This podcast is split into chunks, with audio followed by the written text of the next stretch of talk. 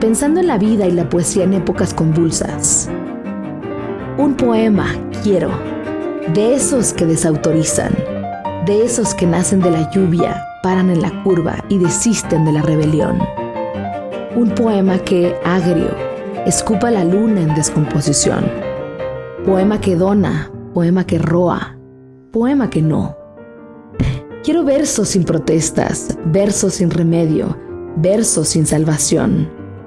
Quiero rimas contenidos, rimas afligidas, rimas en neón. Para compensar que la vida, entre el escupitajo y la lamida, sea lodo e ilusión. Solo la poesía podría expresar tanto en tan pocas palabras.